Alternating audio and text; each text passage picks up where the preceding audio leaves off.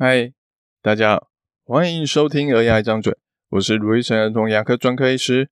这里是一个分享有关小孩看牙一切事情的地方，尤其是爸爸妈妈最常问的问题，或是我最常提醒爸爸妈妈的话，也可能是一些小朋友跟我们互动的故事。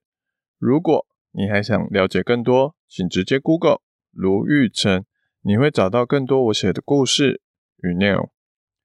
来看儿童牙医最常见的三大理由。好，一个是定期检查跟涂氟，好，现在都会宣导说，长牙后到一岁前就可以来看第一次牙医了。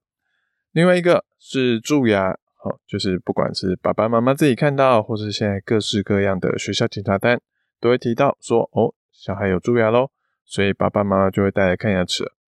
那还有一个就是小孩的牙痛，好，这是可能是爸爸妈妈最烦恼的问题，毕竟其他两个理由。好像慢慢等没有关系，但牙痛小孩就是不舒服啊。我们遇到牙痛该怎么办？可能是什么原因？那就是我们今天的主题喽。我们整理了引起小孩牙痛的五个常见的原因，希望爸爸妈妈可以更了解牙痛，比较不会那么慌张。那我们就从第五名开始一路往上说上去。那第五名呢，是刷牙不干净的牙龈发炎。哦，当我们排除了几个最常见的原因，又找不到可能的原因，通常会怀疑，诶，可能就只是单纯的牙龈发炎、牙龈肿。常常有家长或是小孩自己因为刷牙或用牙线会流血，所以就不敢刷牙，造成牙龈越堆越多脏东西，然后就会更容易发炎，更容易流血。牙龈发炎其实通常不会造成巨大的疼痛，但它可能会更容易引起其他问题，比如说蛀牙，还有其他的二次感染，所以家长还是要多注意哦。那第四名呢，是嘴巴破，许多时候小孩说他会痛，吃饭不舒服的时候，他可能不是牙痛，而是嘴巴痛，而嘴巴除了牙齿之外，其实嘴巴破。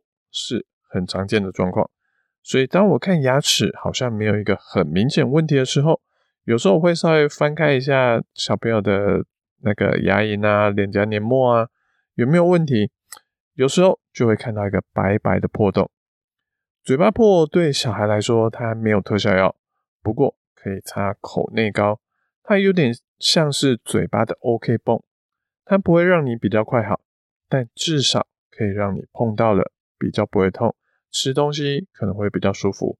嘴巴破的原因很难说，咬到、撞到都是可能的原因，但有可能真的就是什么原因都不知道哦，不明原因的嘴巴破。这种时候可以多吃维他命 B、维他命 C 来预防，还有增加它的恢复力。那第三名呢，是撞到，撞到、跌倒、受伤，甚至不小心咬到很硬的东西，比如说咬到硬壳、咬到骨头。这种都算是广义的牙齿撞到，而且我们说的其实不只是那种会流很多血啊，甚至牙齿断掉飞出来的那一种撞伤，那个其实爸爸妈妈应该都会知道小孩有问题。可是有时候啊，小孩就在我们没有看到的时候，稍微撞了一下，他可能就只是流一点点的血，甚至连血都没有流，就是牙齿有点在摇晃而已。我常常跟家长说，撞到分成外伤跟内伤。外伤是牙齿断啊、流血啊、哦牙齿摇啊，当下有就有，没有就是没有，不会今天撞明天才断。可是内伤是神经的变化，它会有延迟性，有的人今天撞，下个月才出问题，甚至半年，还有我看过一年之后才出问题。神经内伤如果是慢性的，那可能不会痛。呃，可是如果因为某些刺激变成急性期的话，那就有可能轻轻一碰就很痛了，甚至痛到睡不着都有可能。而且最麻烦的是，这些牙齿外表上看起来可能完好无缺，让牙医很难找到到底是哪一颗的问题。所以最常有撞到问题的是上面的门牙。所以，如果是上面门牙突然痛了起来，要小心是不是曾经撞到而造成的神经发炎，那就只能找儿童牙医检查判断了。那接下来我们来说到第二名是长牙换牙的状况。每个人都一定会面临长牙换牙的问题，而长牙的不舒服常常会被误会成其他问题，让爸爸妈妈吓得赶紧来挂号检查。一般来说，有几个时期最容易发生这样的问题。一个是大概两岁半左右的时候，好，这个时候小孩比较会说话了，可能会指着后面牙齿说会痛。那常常是在长最后一颗牙齿，也就是从中间往后数第五颗的那颗牙齿。有些人反应比较大的，甚至会跟人说这个会痛。另外一个时期呢，是一个大概五岁到六岁的这个阶段，通常换牙是五岁半到六岁半。但少数特例会在五岁出头，甚至四岁的尾巴时期，好，就开始长牙换牙。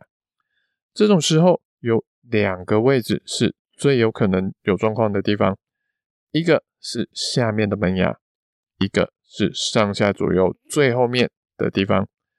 门牙呢是掉一颗会再长一颗，可是我们刚刚提到，诶，乳牙的最后一颗牙是从中间往后数第五颗的牙齿。但这个时候，它后面的牙齿它没有掉牙哦，它会直接再多长出来一颗牙齿，也就是第六颗的牙齿，它就直接是恒牙了。长这颗牙的不舒服，也常常会被认为是其他前面的牙齿的牙痛。所以，如果是在五岁到六岁的这个年纪，好，而且又说是最后面或是下面门牙的位置在痛，那就要可能注意是不是换牙齿了。第一名呢，我相信大家到这边应该都猜得到，最大牙痛的原因就是蛀牙。早期的蛀牙是完全不痛的，因为它只蛀在最外层，最外层平时是拿来咬东西用的，接受撞击的地方它是没有感觉的。不然你每咬一次食物就会挨一下，那其实是很不方便的。当蛀牙更严重的时候，就会开始慢慢的会痛。从吃冷吃热的才会痛，变成有吃就会痛，再变成不吃东西也痛，这其实相当辛苦。这个礼拜刚好我有写文章在讲牙痛，如果你是上架就立刻听的听众，直接去部落格看我第二新的文章就可以了。最新的文章应该是这一篇 podcast 的发文，而如果是新听众或是比较久才听到这节的听众，我把文章链接放在资讯栏。或是 Google 我的名字卢玉成加小孩蛀牙牙痛怎么办？蛀到神经了吗？好，加上这两个关键字，应该就可以看到喽。当蛀牙蛀到神经会痛的时候，哎，常常都已经有一定程度的大小了。虽然爸爸妈妈可能不一定找得到在哪里，但给专业的儿童牙医应该是可以看得到，这些到底是哪颗有蛀牙。要注意的是，当蛀到这个地步的时候，不治疗是不会好的。牙齿它有可能会从痛变得不痛，但通常呢，它不是好了，而是状况变得更糟糕，牙齿死透了。所以请记得，当开始到痛的时候，请一定要找医师检查。所以我们来整理一下五种最常见的牙痛。这次我们从第一名到第五名。分别是蛀牙，然后长牙换牙、撞到、嘴巴破，还有刷不干净。这些听起来好像很简单，很好判断嘛。可是儿童牙医要面临两个问题，让我们有时候很难去知道是哪边出了状况。第一个是小孩表达与配合度的问题。如果今天我们要面临的是一个成人，我们很好跟病人去沟通，病人也会跟我们说啊。他曾经遇到什么啦？有没有撞到？有没有跌倒过啊？可是小孩有一些表达能力不好的，他说的痛，可能只是那边痒痒的。他有没有跌倒？问他有没有跌倒，他也跟你说不知道。甚至有时候爸爸妈妈他根本没有看到小孩跌倒的状况，所以有一些甚至小朋友他可能根本就是会还很小，会紧张乱动，还不会说话。光是要检查他嘴巴有没有破洞，我就需要花很久时间了。啊、所以我们有的资讯，诶，可能都是间接或不完整的，这是儿童牙医要面对的一大难题。另外一个问题是，牙痛它其实是一个很讨厌的存在，因为神经走向的问题，牙痛天生就很模糊，不好定位。